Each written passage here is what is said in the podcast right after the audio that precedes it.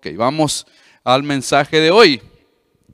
Estamos en la serie titulada Huye, huye y no mires atrás. Esta es la serie que ha comenzado hace cuatro sábados. El tema de hoy, tema número cuatro, es corazones divididos.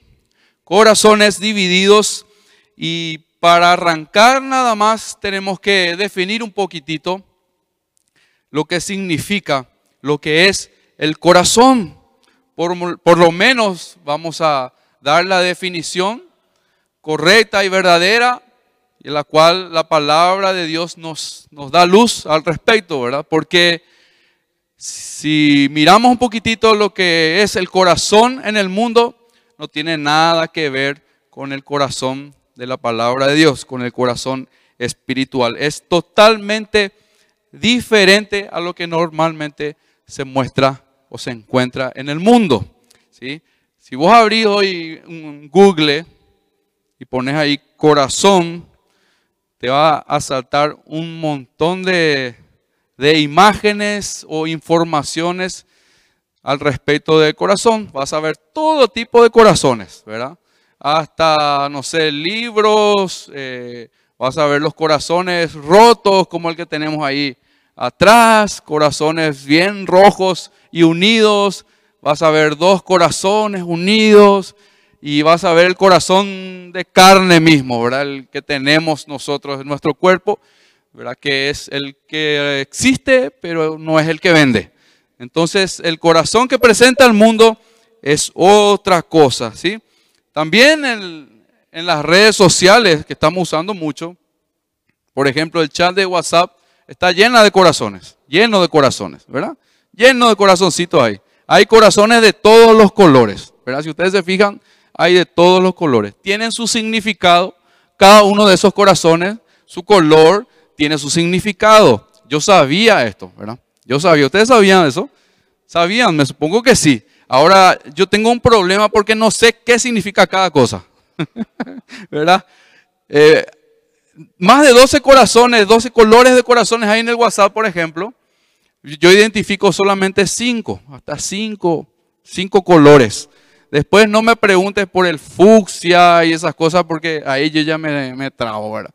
Conozco solamente hasta 5 y ahí no me voy a complicar. Esos son los que conozco, ¿verdad? Pero así, el mundo presenta corazones de todo tipo, pero vamos a ver a lo que se refiere la Biblia cuando habla del corazón. Recuerden el título del mensaje, corazones divididos, ¿sí? ¿Y por qué es importante para nuestra relación con Dios? ¿Quieren saber? ¿Sí? Vamos entonces a estudiar hoy la palabra del Señor. Vamos primeramente al libro de Mateo, capítulo 9, versículo 4. Vamos a ver que el corazón, según la Biblia, se compone de, varias partes o áreas. ¿Sí? Y vamos a ver un poquitito algunos de ellos, las principales. Ok, Mateo 9:4, la Reina, Reina Valera dice, y conociendo Jesús, aquí Jesús, eh, estando de frente y hablando con los escribas, dice, y conociendo Jesús los pensamientos de ellos, los escribas, dijo, ¿por qué pensáis mal en vuestros corazones? ¿Sí? Conociendo Jesús los pensamientos de ellos, les dijo, ¿por qué pensáis mal en vuestros corazones? Pensar es una actividad del pie. ¿De la mano? No. Pensar es un ejercicio mental, es una actividad de la mente. Y cuando Jesús se dirigió a los escribas con esta pregunta, ¿por qué pensáis mal en vuestros corazones? Esto nos indica que nuestra mente forma parte de nuestro corazón. En la Biblia, la mente es el corazón. También otro ejemplo, otra área, la voluntad es parte de nuestro corazón. Hechos capítulo 11, versículo 3. Les voy a Y rápidamente dictando esto, estas áreas, dice Hechos 11, 23, dice, este cuando llegó y vio la gracia de Dios, se regocijó y exhortó a todos a que con propósito de corazón permaneciesen fieles al Señor. Subrayen esa palabra y recuerden, propósito de corazón, con propósito de corazón. Esta palabra, esta frase, con propósito, está indicando una decisión firme. Una decisión firme es mantenerse en algo a pesar de cueste lo que cueste y tener la voluntad de permanecer. Esta es otra área de nuestro corazón, la voluntad, ¿sí? También nuestro corazón tiene una parte emotiva. Libro de Juan, capítulo 16, versículo 22. Juan 16, 22.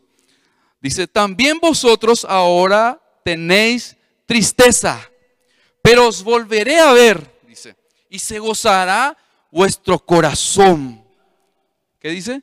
Y se gozará vuestro corazón y nadie os quitará vuestro gozo. El gozarse es una parte también emotiva de nuestro corazón. Y por último, la conciencia. La conciencia que también es parte, forma parte del área de nuestro corazón y es usada por el Espíritu Santo para reprendernos, ¿sí? enseñarnos el camino correcto, reprendernos cuando estamos haciendo el mal o cuando estamos haciendo algo malo. Ahí actúa el Espíritu Santo dándonos, enviándonos un mensaje, la conciencia, y nos avisa, nos advierte. ¿Ok? Hebreos capítulo 10, versículo 22. Hebreos 10, 22 dice, acerquémonos con corazón sincero, en plena certidumbre de fe, purificados los corazones de mala conciencia, y lavados los cuerpos con agua pura. También primera de Juan 3:20 dice, pues si nuestro corazón nos reprende, mayor que nuestro corazón es Dios y Él sabe todas las cosas. ¿Ok?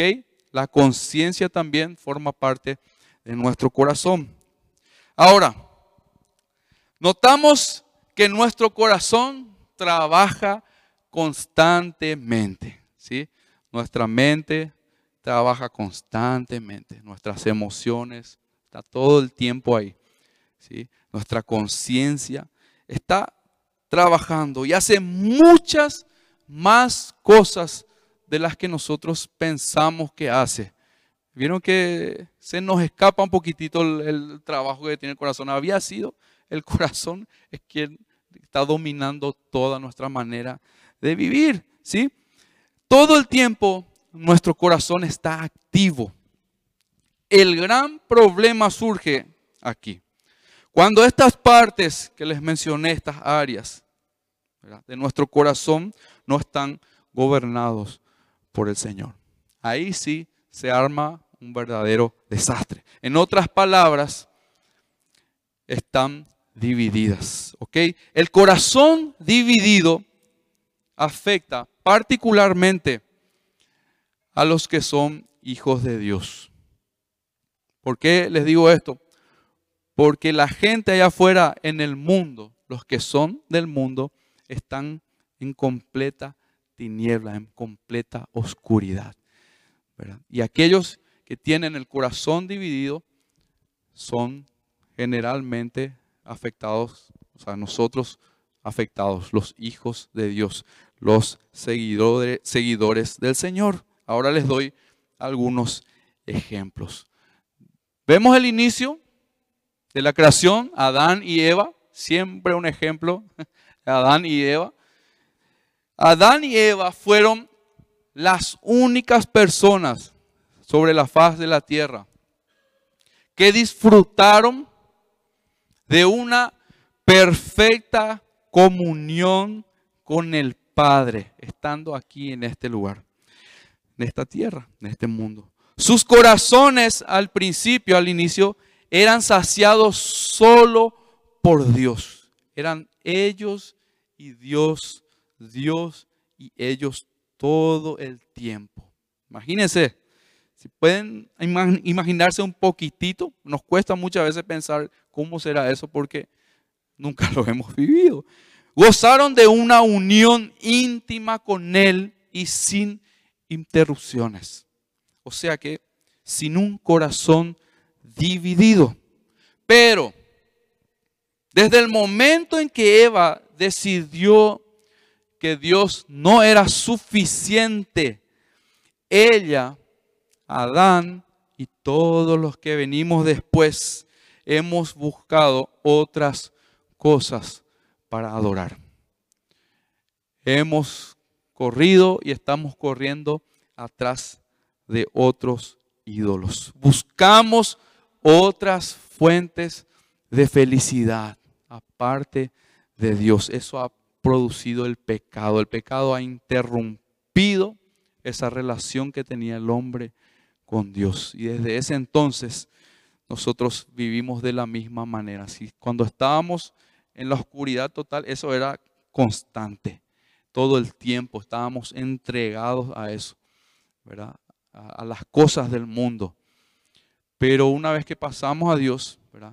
El Señor nos ayuda, pero siempre está la lucha, la lucha interna, la lucha en nuestra mente por permanecer del lado de nuestro Creador y de nuestro Salvador. ¿Sí? Eso quiere decir de que constantemente corremos el peligro de crear ídolos. Aquí, allá, allá, por todos lados. Tenemos una alta probabilidad de generar ídolos y todos los días. Cuando mi corazón me convence de que alguna cosa, o puede ser también alguien, aparte de Dios, me puede satisfacer, cuando ese corazón está convencido de eso, ¿verdad? Estoy adorando a un ídolo. Puede ser algo en especial, algo material, puede ser hasta una persona. ¿Sí? Cuando yo, mi corazón está convencido de que ese alguien o esa cosa puede satisfacer mi vida, aparte de Dios, eso se convierte en un ídolo. ¿Ok?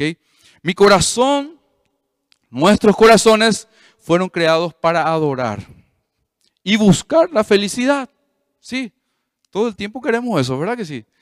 Queremos estar felices. Eh, Problemas no queremos tener. En nuestra carne queremos la felicidad y la tranquilidad todo el tiempo.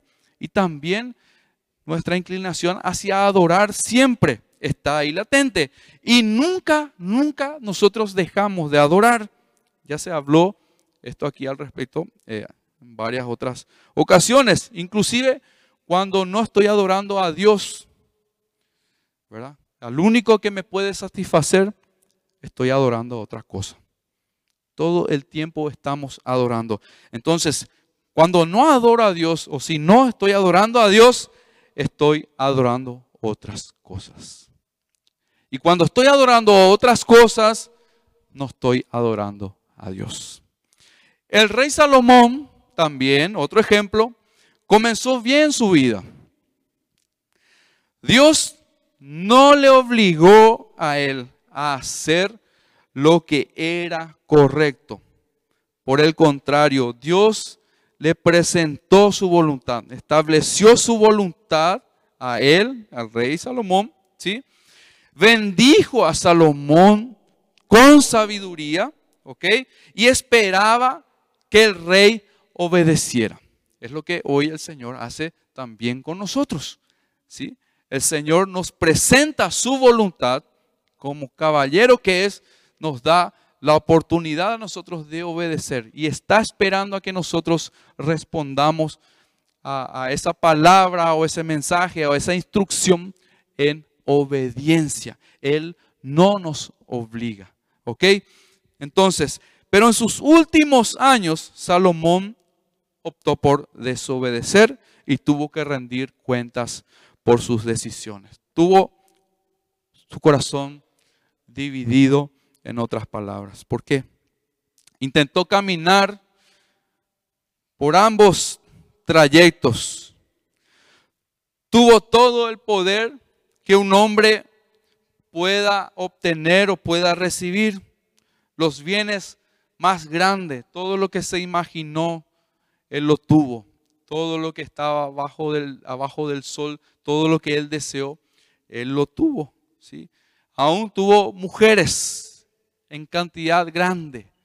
700 esposas tuvo, más 300 concubinas, un total de mil mujeres. No sé cómo pudo vivir el rey Salomón con mil mujeres. Ah, seguramente pudo, ¿verdad? Pero imagínense las suegras ahí atrás, ¿verdad? Más de mil, mil suegras ahí atrás, detrás del rey Salomón, ¿verdad? No me imagino cómo habrá sido, ¿verdad? Pero hacia el final de su vida, en el libro de Eclesiastés, menciona una y otra vez él esta frase que dice, vanidad de vanidades. Todo, todo es vanidad. Nada en este mundo tiene sentido. No, él no encontró sentido, probó todo, experimentó todo y no encontró sentido en todo lo que encontró y en todo lo que hizo. ¿Ok? Por eso en Eclesiastés él constantemente menciona, todo es vanidad. Estar con un pie en el mundo y el otro pie con Dios te hace ser la persona más desdichada. ¿Saben lo que significa desdichada? Es una palabra que encaja bien las personas que nunca jamás experimentaron el verdadero gozo de la salvación o la felicidad que el Señor nos da. Quizás estuvieron aquí o están aquí y sirvieron, ¿sí? estuvieron adorando a Dios a su manera, haciendo las cosas a su manera, pero nunca fue una relación real con el Señor. Estuvieron con un pie aquí, pero al salir de este lugar, su pie estaba en el mundo. Y su manera de vivir, su comportamiento, su conducta, sus pensamientos, todo era como el mundo. Entonces, ¿cómo es esta persona que está así, con un pie en un lado y un pie en el otro lado? Es una persona desdichada. Nunca, nunca jamás experimenta la verdadera felicidad o el verdadero gozo. Por eso se van. Por eso se van. Y algunos, con la misericordia de Dios, se quedan y se mantienen aquí firmes hasta afirmarse justamente en el Señor. Un día estás aquí, otro día estás allá. Un día haces esto, un día quieres hacer lo otro. Personas indecisas. No son ni lo uno ni lo otro. ¿Qué felicidad puede haber en esto?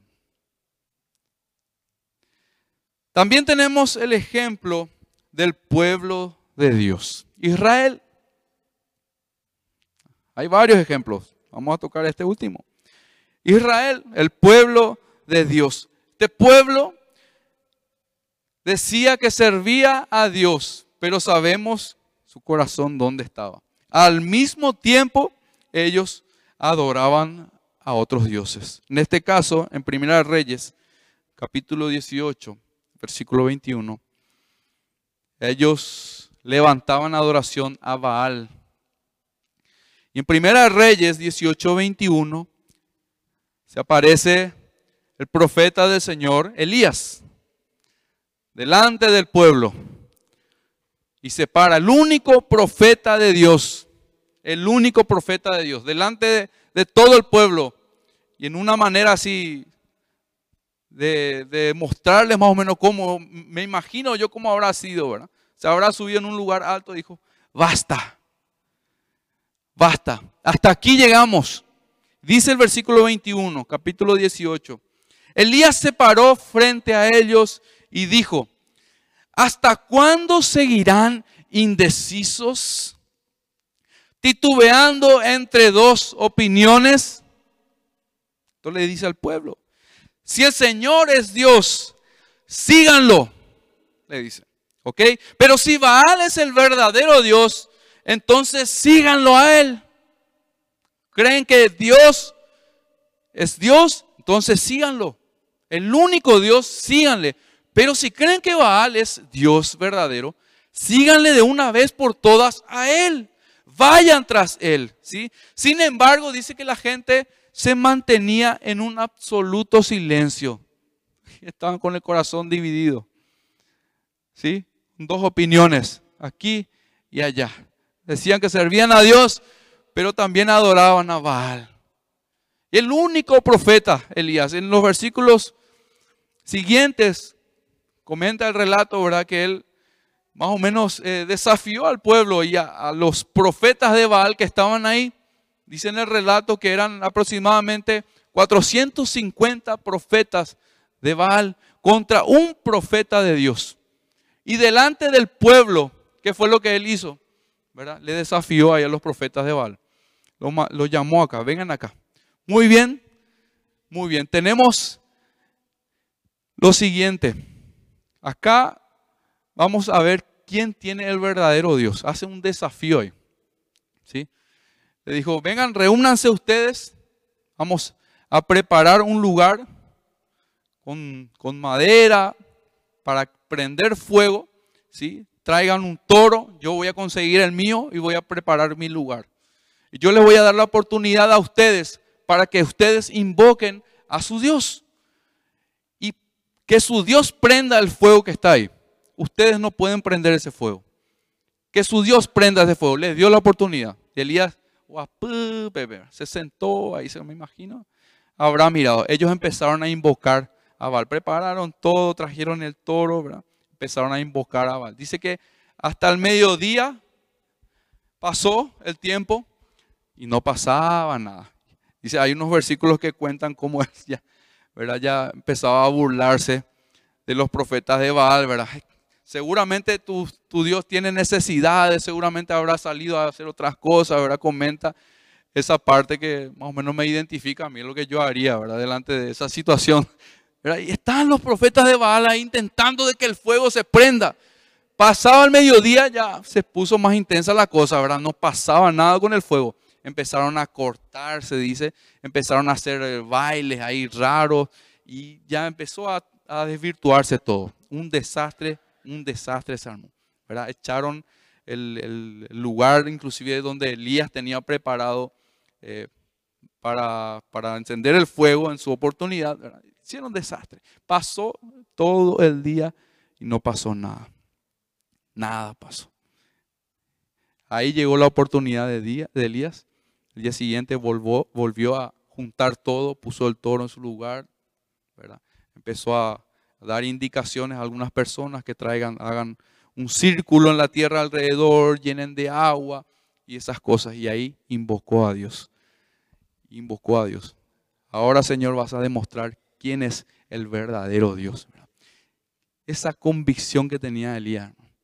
Es, ese profeta Elías no tenía el corazón dividido sabía en quién creía, conocía a Dios y lo que era capaz.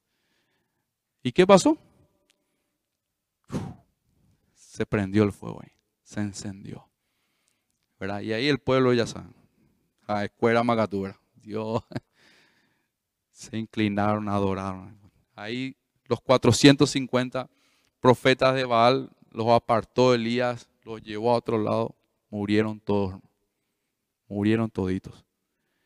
La convicción que tenía Elías. Este, este era el pueblo de Israel. Dice, ¿hasta cuándo seguirán indecisos, titubeando entre dos opiniones? Nosotros constantemente estamos con el corazón dividido. Vamos a ver un poquitito más en qué áreas podemos estar divididos. y por qué es importante arreglar eso delante de Dios. Un corazón dividido solo sirve para la destrucción propia. Solo sirve para la destrucción propia. Y acá viene la enseñanza central que quiero que atiendan porque vamos a comentar y compartir la historia de una pareja. ¿Sí? Existió una pareja, un matrimonio que vivió bien. Era un matrimonio normal. Eran personas que estaban sanas. No enfrentaban ningún tipo de problema en la salud. Estaban bien, en condiciones. Pero un día cayó muerto el hombre y un par de horas después, para ser exactos, tres horas después, su esposa cayó muerta. Dejaron de respirar y dejaron de existir. Este relato está en el libro de Hechos capítulo 5, versículo 1 en adelante. La historia de Ananías y Zafira. Hechos 5, 1 en adelante.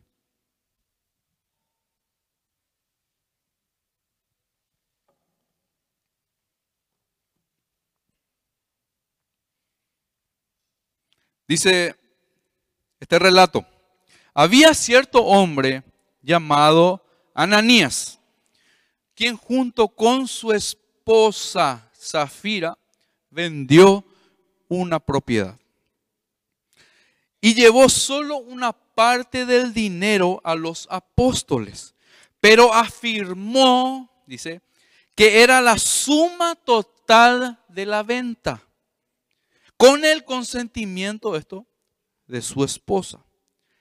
Dice que se quedó con la otra parte. ¿Entendemos hasta aquí, verdad? Ok, vendieron un terreno, se pusieron de acuerdo, vendieron un terreno, ¿sí? Y con el consentimiento de su esposa, ¿verdad?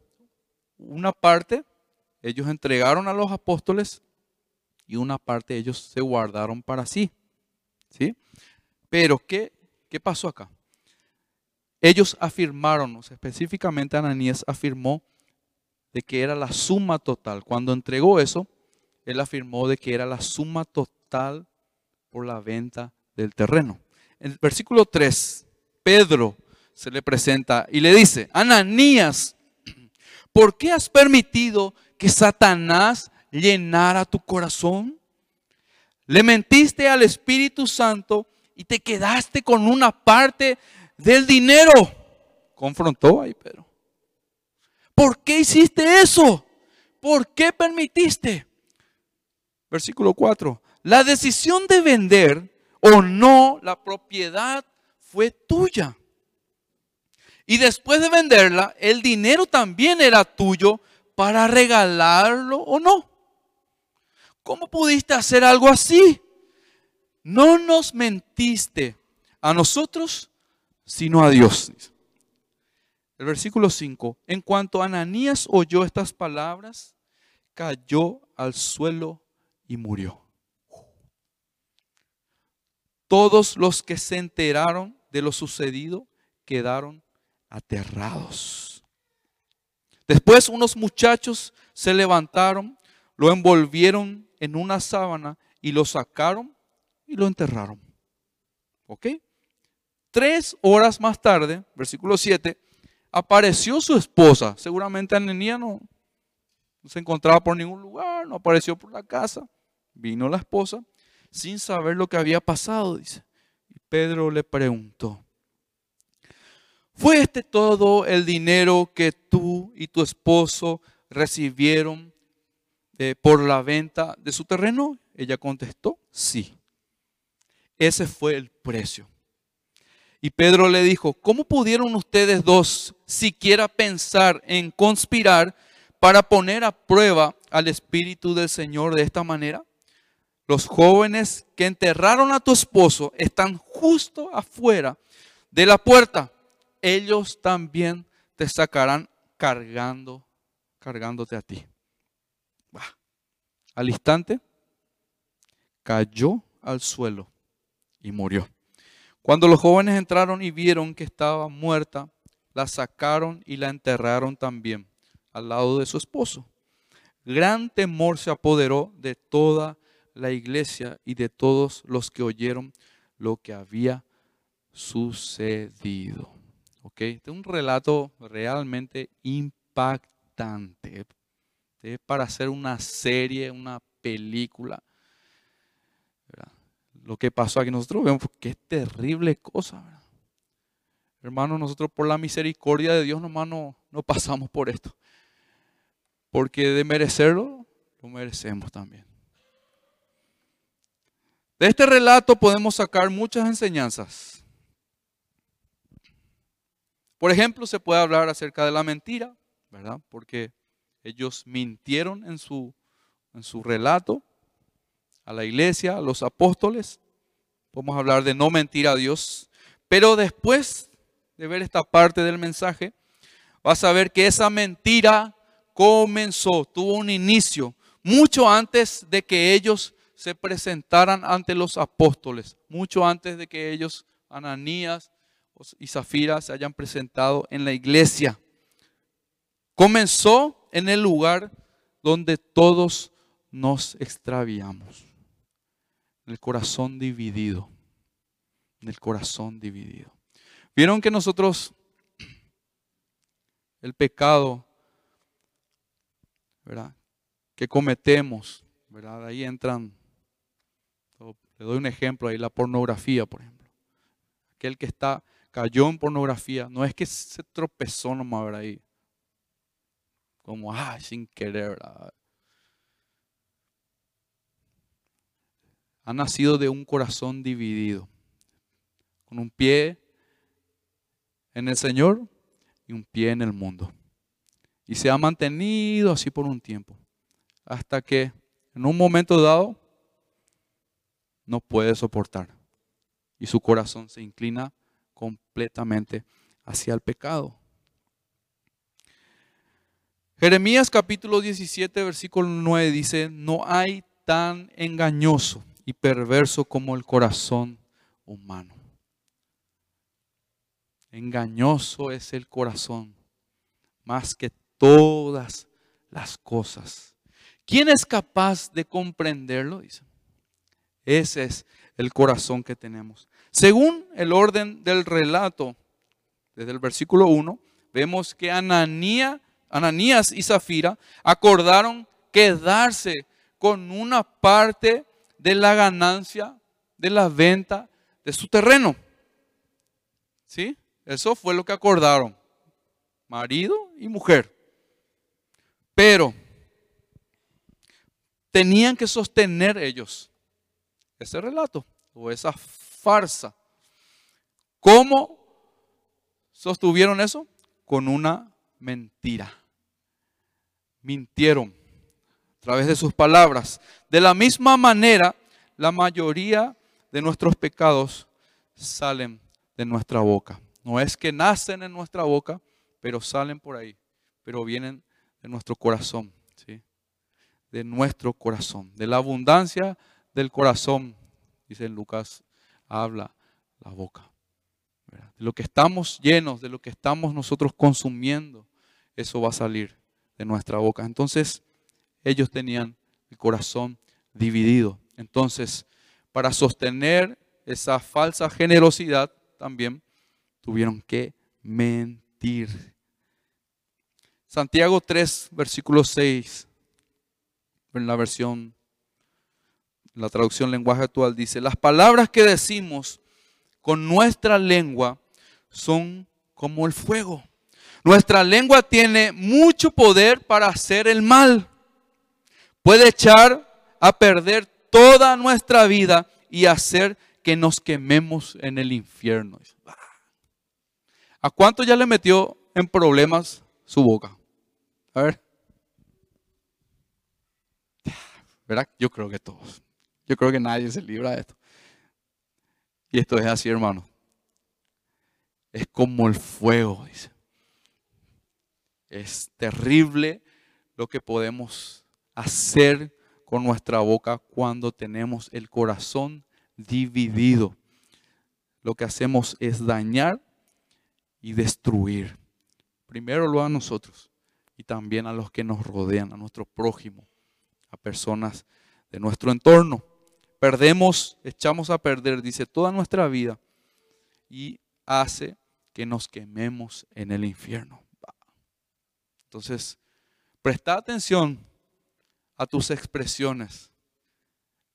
Analiza un poquitito lo que está saliendo de tu boca, porque tiene origen en tu interior, tu corazón. Todo lo que vos manifestás, todo lo que vos decís, las conversaciones que tenés, son cosas que vos estás anidando en tu corazón. ¿sí? Si son cosas malas, obviamente no esperemos que de nuestra boca, de nuestros labios salgan cosas buenas. Estamos divididos en nuestras palabras. Sí, un sábado, un domingo, mi boca se llena de alabanza. Pero al instante, al día siguiente nada más, permito que mi boca sea un instrumento del mismo diablo también. Me ha pasado a mí. Yo lo he experimentado una y otra vez. Y es terrible ser un instrumento del diablo, hermanos. No le deseo a nadie. Terribles consecuencias vienen a, nuestras vidas. Otra división que vemos en este relato, ok, es con relación al dinero. Y acá, mientras le voy mostrando esto, ustedes van analizando sus vidas. Y si se identifican, ok, es para entregarle al Señor, arrepentirse, pedirle perdón a Él. Ok, esta división es con relación al dinero también, que les quiero mostrar. Todos en ese tiempo practicaban la generosidad. Ahí Osvaldo Samaniego estaba compartiendo el momento de los diezmos y ofrenda, el relato anterior a este, en el capítulo 4, los últimos versículos. ¿verdad? Era una costumbre del, del pueblo, entre el pueblo, vender sus cosas para ayudar a otros que más necesitaban. ¿sí? Y esa necesidad era justamente lo que mencionaba él, producida por que eran perseguidos, ¿sí? se les quitaban sus cosas, entonces ellos se ayudaban. Esa generosidad había, esa disposición en sus corazones para ayudar a otros había constantemente. Y siguiendo esa misma práctica, ahí pasamos al capítulo 5, donde comenta el relato de Ananías y Zafira, ellos quisieron hacer lo mismo. En realidad, ellos estaban en su derecho de vender ese terreno.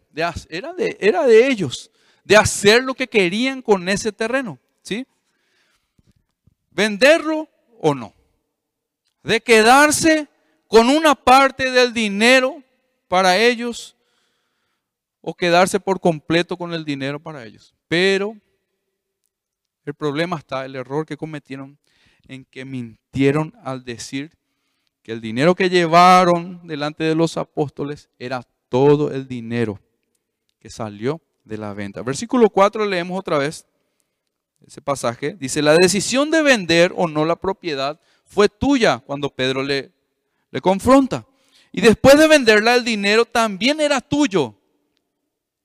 Para regalarlo o no. ¿Cómo pudiste hacer algo así? Mentiste, no nos mentiste a nosotros, sino mentiste a Dios, le dijo. Ellos, ¿qué pasó? ¿Qué hicieron aquí? Ellos intentaron, con corazón dividido, adorar a Dios con algo de su dinero, con una parte de su dinero. Fueron y entregaron en la iglesia a los apóstoles, ¿sí? Y apartaron otra parte de ese dinero para su propio placer. Jesús es bien claro, el Señor es bien claro con respecto a este corazón dividido por las riquezas. Mateo 6, 24. Ya conocen. Mateo 6, 24 dice, nadie puede servir a dos amos. Nadie puede servir a dos o tener dos señores. ¿Sí? Pues odiará a uno y amará al otro. Será leal a uno y despreciará al otro. No se puede servir a Dios y estar esclavizado al dinero. No se puede. La persona que tiene su corazón dividido por las riquezas no va a permanecer así por mucho tiempo. O sea, la persona que tiene dividido su corazón por las riquezas, su pie en Dios un lado y su otro pie en las riquezas un lado, no va a durar por mucho tiempo así. Porque como leímos este pasaje, dice, o va a servir a uno o va a servir a otro. No va a permanecer por mucho tiempo ahí con el corazón dividido. Y lo más probable es que se vaya detrás de las riquezas. ¿Sí? La persona que tiene su corazón dividido por las riquezas no va a permanecer de esta manera por mucho tiempo. Porque aquí dice que su amo será el dinero o será Dios.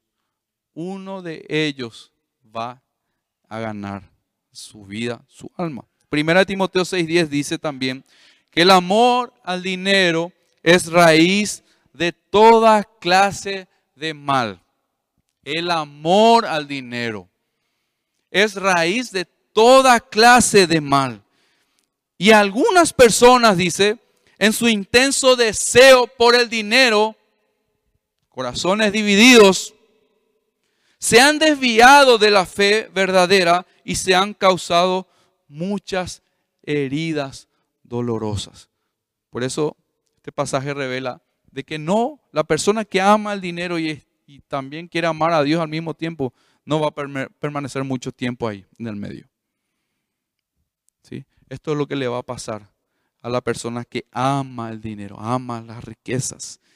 ¿sí? En algún momento de su vida, más temprano que tarde, su corazón se va a desviar por completo hacia eso.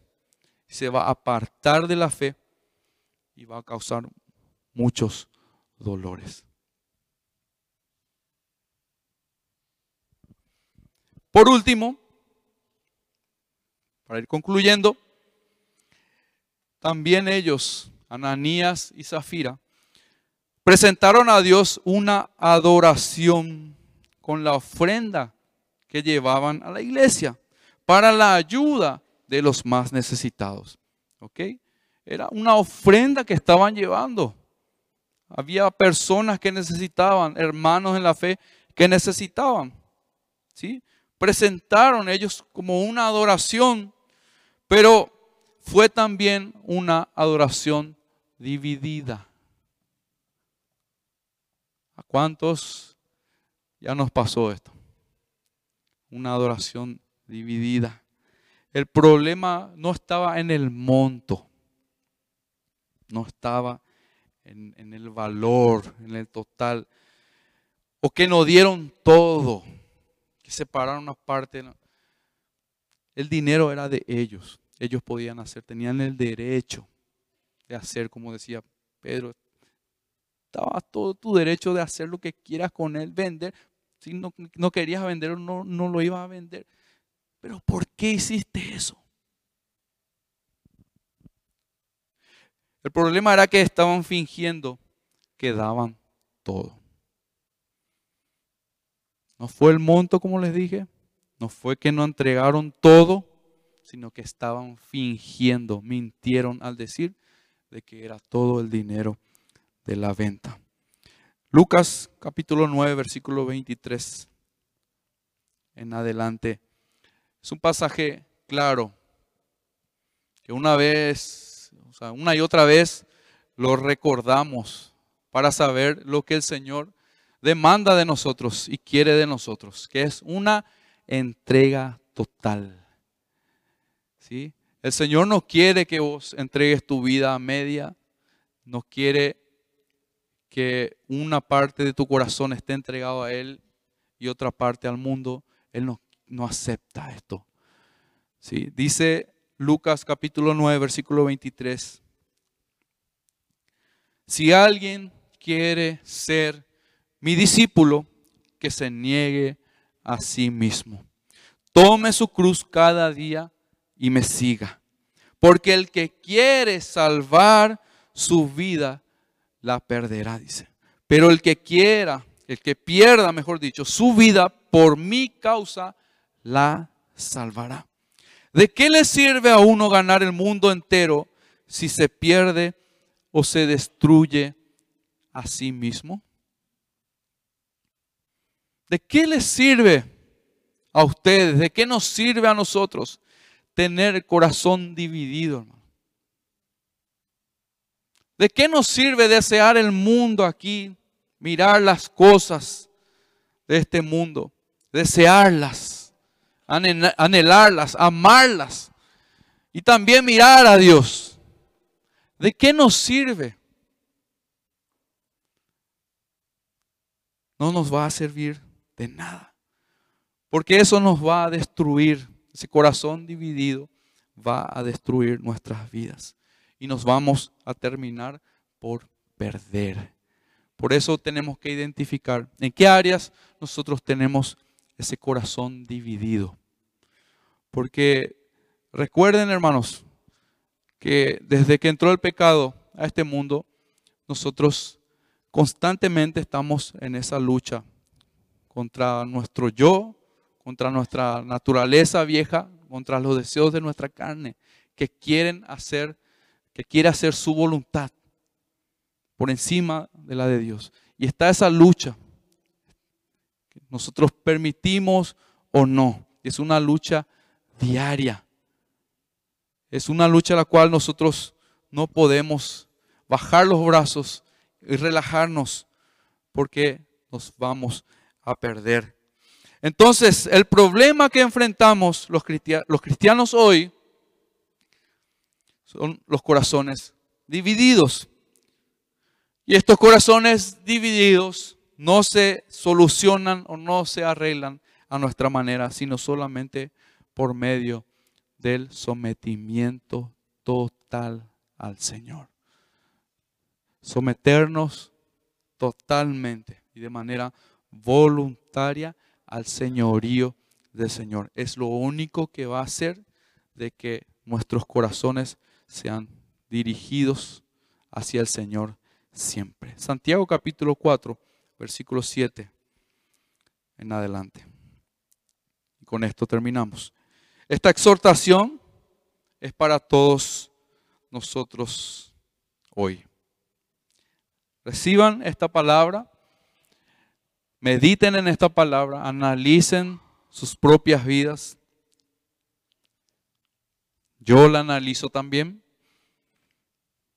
porque esto es lo que quiere hacer el Señor. Nosotros eh, nos advierte antes de que llegue la calamidad a nuestras vidas, antes de que llegue el desastre a nuestras vidas. Está su palabra, llega su palabra, ¿verdad? Y nos muestra el camino correcto, nos corrige.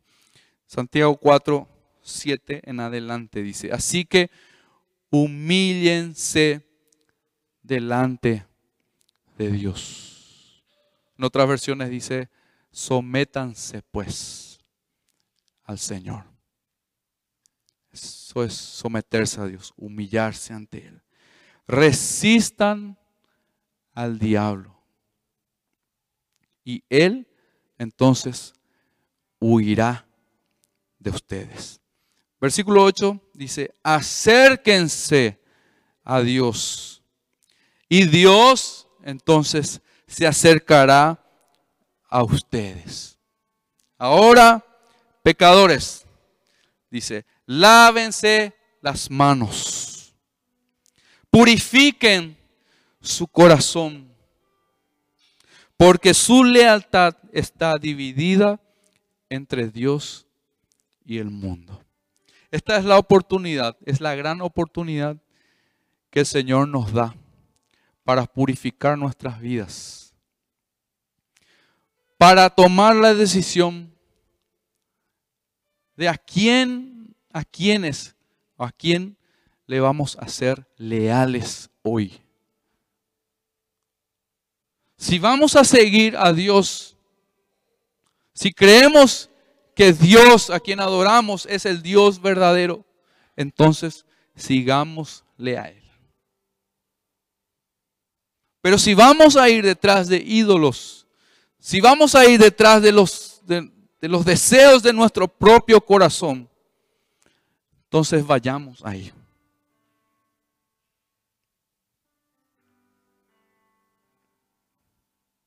Corran entonces hacia esos ídolos. Pero la palabra de Dios, con misericordia y compasión, bondad, y con la oportunidad para todos de acercarnos a Él y de arrepentirnos, nos presenta la clave, la clave para no tener el corazón dividido. Humillarse ante Dios, someterse a Él hoy, acercarnos a Dios y Él se va a acercar a nosotros. Esta es la unidad que nosotros necesitamos trabajar primeramente. La unidad con el Señor. ¿Sí? Volver a retomar esa relación con el Señor para que todas nuestras relaciones a nuestro alrededor después se vean afectadas, pero de manera buena. Ya no hagamos las cosas en nuestras fuerzas buscando la unidad entre nosotros si es que no estamos primero unidos a Dios.